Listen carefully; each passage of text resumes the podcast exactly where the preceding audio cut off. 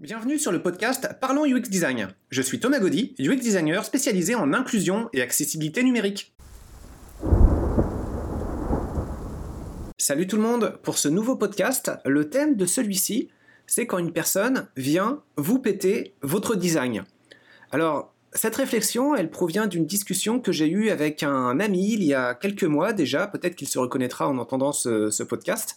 Et euh, cette personne qui s'intéresse beaucoup au UX design me disait qu'à l'occasion d'un projet, euh, elle commençait à faire des propositions de design pour un projet numérique, hein, jusqu'à là c'est très classique, et puis bah, comme ça arrive souvent, il y a des échanges avec un collaborateur ou une collaboratrice, euh, ça peut être le client, ça peut être un programmeur, ça peut être n'importe qui en fait, un collègue, un proche, euh, un ami euh, ou quelqu'un qui est juste une relation d'affaires. Et puis cette personne vient vous pétez votre design, et ça, qu'est-ce que ça peut vouloir dire? Bah, Ça peut vouloir dire euh, un refus de votre proposition, ça peut vouloir dire une suggestion alternative, mais qui cadre pas du tout avec la vision que vous pouvez avoir. Et donc, euh, avec cet ami, j'avais discuté un petit peu de cette situation, hein, donc de son design qui avait été euh, euh, mis de côté et euh, la réaction assez vive qu'il pouvait avoir. Et, euh, c'était assez intéressant parce que quelque part, j'y ai réfléchi assez longtemps en me disant, mais c'est bizarre en fait, ça c'est quelque chose que je rencontrais quand, quand j'étais jeune UX designer, mais en fait c'est vraiment un sentiment, une situation qu'il faut éviter à tout prix maintenant. Alors, c'est pas dans le sens où euh, il faut éviter que quelqu'un vienne péter votre design, au contraire, c'est dans le sens il faut éviter que vous considériez que votre design ne doive pas être détruit. Et là, c'est un changement de mentalité que vous devez avoir en tant que designer. Alors, je vais tâcher d'expliquer, d'argumenter un petit peu plus cette euh, position. Déjà, d'où vient le problème à la base? Le problème, c'est pas forcément au niveau des collaborateurs qui vont vous dire euh, faut tout changer. C'est pas forcément au niveau de leur argumentaire qui pourrait vous sembler souvent mal construit et qui pourrait euh, vous sembler même injuste. Vous avez fait un travail acharné souvent, vous vous êtes vraiment investi, vous avez pu passer des heures de dingue à faire une proposition et puis cette proposition, elle va être écartée pour des raisons euh, vraiment pas toujours très valables. Ça peut même donner l'impression la plupart du temps que la personne a juste considéré ça vite fait, et puis va sortir une autre proposition d'un chapeau, et euh, a priori moins bien pour tout un tas de raisons. Voilà, donc là, typiquement, la situation d'une personne qui vient vous péter votre design. Mais le problème, en général, il n'est pas dans cet échange. Le problème, il n'est pas dans la communication. Le problème, à mon avis, c'est évidemment un point de vue toujours personnel que je vous exprime dans ces podcasts, à mon avis, c'est un problème personnel d'ego. J'explique un peu davantage. Quand, je l'ai déjà expliqué dans d'autres podcasts, quand vous faites votre travail de UX ou UI designer, je parle surtout de UX, hein, UI je maîtrise beaucoup moins, euh, quand vous faites votre travail de designer, bah, vous allez faire un travail créatif et vous allez faire des propositions qui correspondent finalement à votre vision, votre capacité à apporter des idées nouvelles, originales, et vous allez essayer de les défendre au mieux.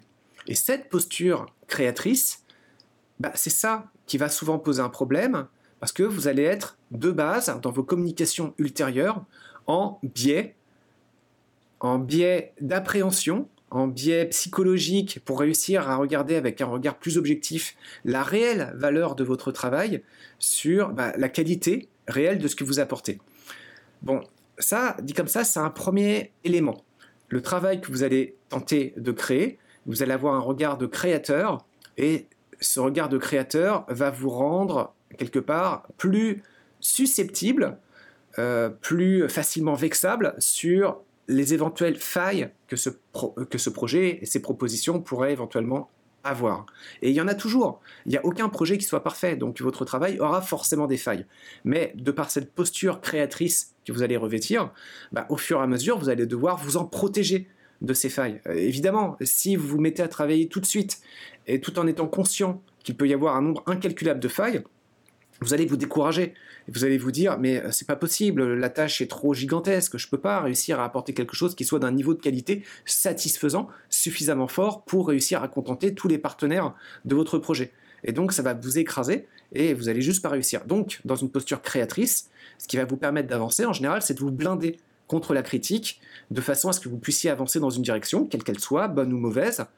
Et puis, euh, bah, au bout d'un moment, il va falloir quand même confronter ce travail. Il y a des personnes qui vont voir des problèmes dans votre travail, qui vont vous exprimer des critiques, et parce que vous, avez dû au préalable vous blinder contre la critique pour réussir à avancer dans votre travail créatif, bah, euh, les critiques que vous allez enfin recevoir, bah, elles vont être d'autant plus mal reçues que bah, justement vous aurez fait un effort pour essayer justement de les écarter. Donc là-dedans, il y a plusieurs choses. Il y a un problème d'ego. Il y a un autre problème qui est associé, c'est que pour euh, réussir à avancer dans ce travail créateur, pour réussir à protéger, défendre votre ego, bah, vous allez devoir couper en quelque sorte ces communications. Et ce faisant, vous allez vous enfoncer dans ce qui s'appelle un effet tunnel. L'effet tunnel, j'en ai déjà parlé dans un autre podcast. L'effet tunnel, euh, il y a plusieurs significations, mais dans ce qui nous intéresse, dans le sens qui nous intéresse en design, c'est le fait d'être dans un tunnel qui vous coupe de l'environnement extérieur et en particulier qui vous coupe de la communication avec vos partenaires de travail. Ce faisant, vous allez avancer de plus en plus longtemps dans un processus créatif sans communication et au moment où vous allez sortir de ce tunnel, bah vous, vous aurez complètement divergé des attentes de vos collaborateurs et collaboratrices, mais les collaborateurs et collaboratrices aussi auront avancé dans leur propre vision à eux, et au moment où il va falloir raccrocher tout ça, évidemment, ça va faire des intercelles parce que vous serez tous partis dans des directions différentes. Donc, quand vous arrivez sur une situation typique où vous avez l'impression qu'une personne vient péter votre design, eh ben, en fait, ça souligne vraiment un problème important par rapport à vous. Alors, il y a plusieurs façons de réussir à sortir de ce problème.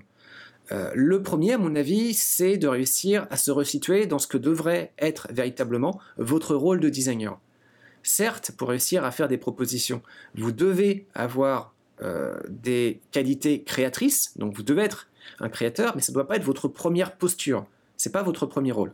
Avant toute chose, gardez en tête que vous devez être un facilitateur ou une facilitatrice. Facilitateur pourquoi? Pour qui? Bah, Justement au service du projet et au service des gens qui arrivent avec une vision du projet. C'est rare dans un projet que vous arriviez, que vous soyez le premier à mettre en avant ce, projet. Si vous étiez le premier, vous ne seriez pas là en tant que designer. Vous seriez là en tant que chef de projet, en tant que... Euh, il peut y avoir toutes sortes de, rôles, hein. peut-être euh, chef d'un service, chef d'une boîte, chef de quelque chose, mais pas designer. Designer, c'est déjà une sous-responsabilité dans un large éventail de compétences d'une équipe en général assez diversifiée. Donc si vous avez le rôle de designer, c'est que vous êtes arrivé dans un projet qui existe avant que vous arriviez dans cette équipe. Et donc votre rôle, c'est pas d'apporter une vision complémentaire de, de créateur, parce qu'il y a d'autres personnes qui sont déjà avec cette vision-là et cette posture-là. Au contraire, vous devez être facilitateur pour aider toutes ces personnes à échanger, communiquer et avoir une meilleure compréhension les uns des autres de leurs contraintes. Tout design a toujours des failles.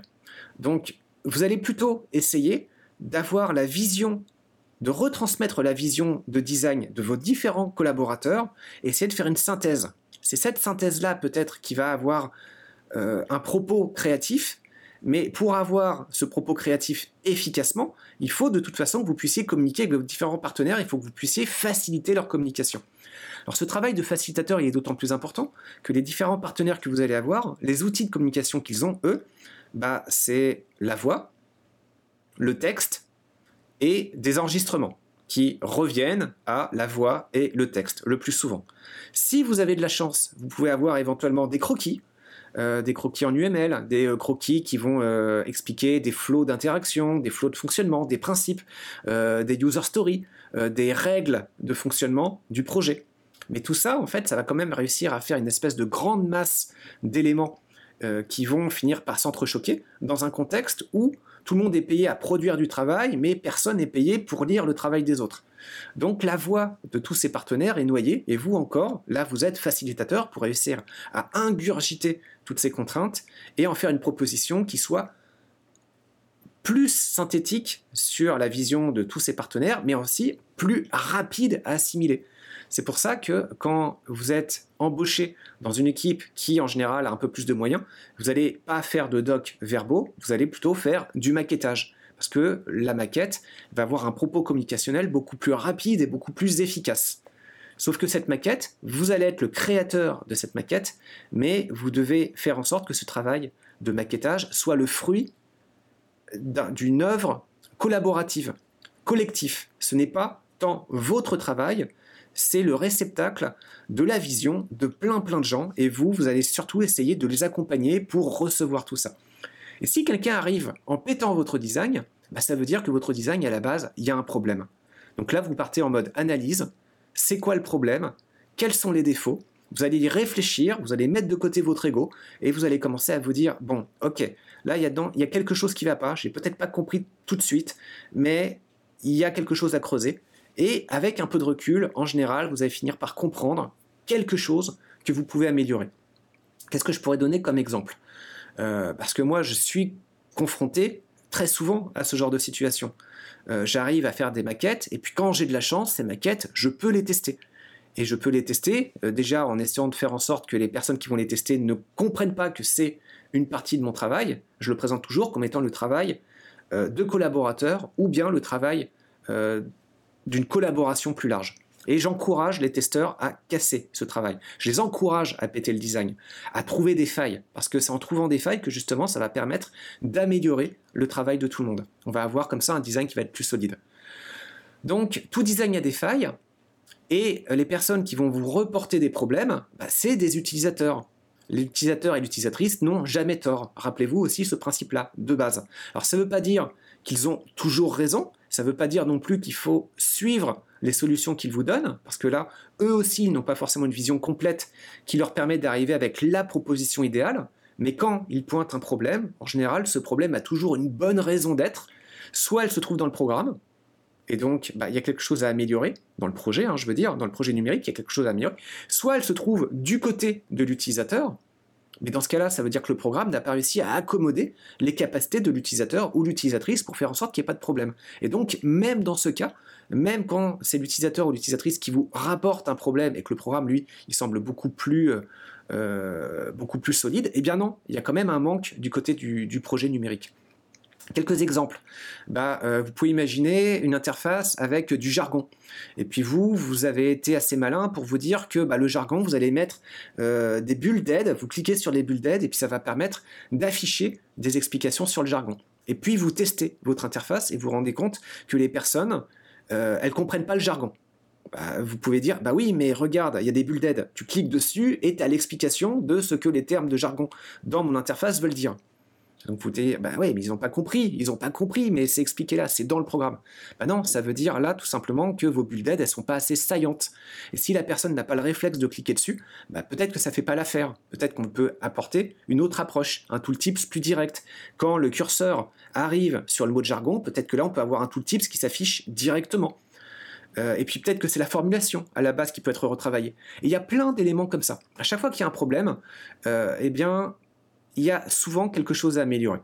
Bon, après, euh, quand quelqu'un arrive pour péter votre design, euh, c'est parce qu'il y a des contraintes dont vous n'avez pas forcément conscience. Alors, il y a toutes sortes d'utilisateurs et de collaborateurs qui peuvent arriver avec ce genre de remarques. Euh, les développeurs et développeuses ont des contraintes que vous ne connaissez pas.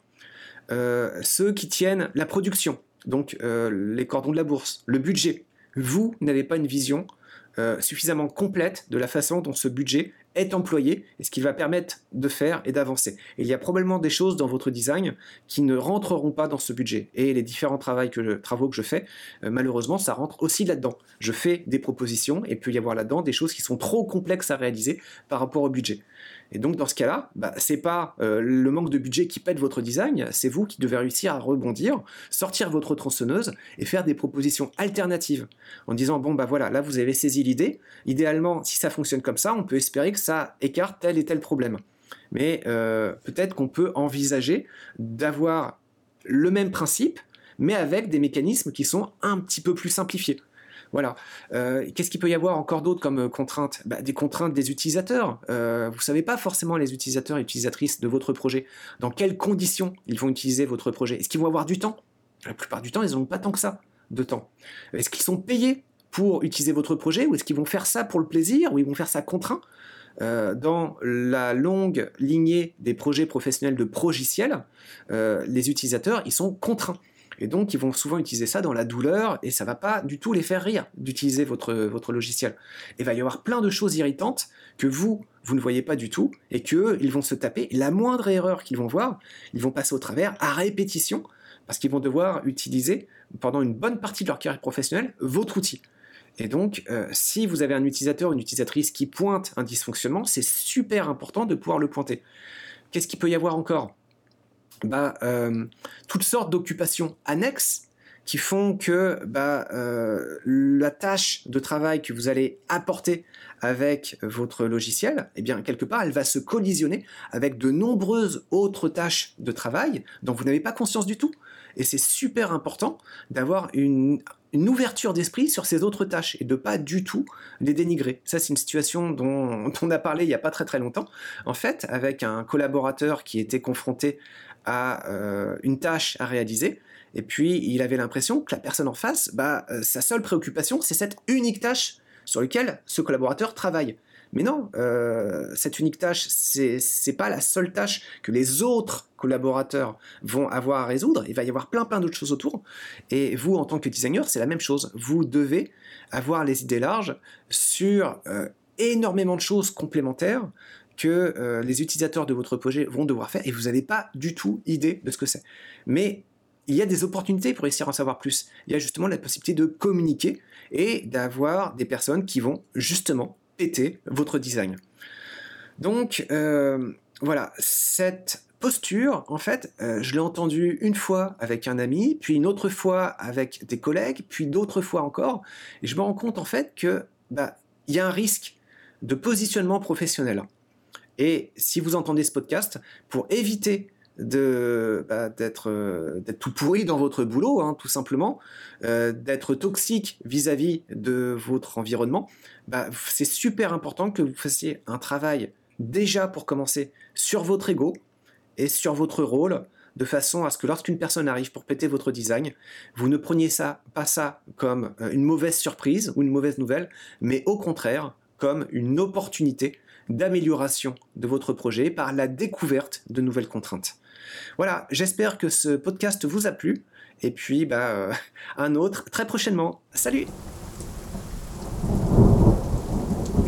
Merci d'avoir écouté ce podcast. Je vous invite à vous abonner pour ne pas rater les prochains épisodes. Si vous voulez en savoir plus sur moi, je vous invite à consulter mon profil LinkedIn, Thomas Gaudy, T-H-O-M-A-S, G-A-U-D-Y. Si vous souhaitez de l'accompagnement pour implémenter ces notions et ces outils dans vos équipes et vos projets, vous pouvez faire appel à mes services de consultant en UX Design. Il vous suffit de me contacter via mon profil LinkedIn. Au plaisir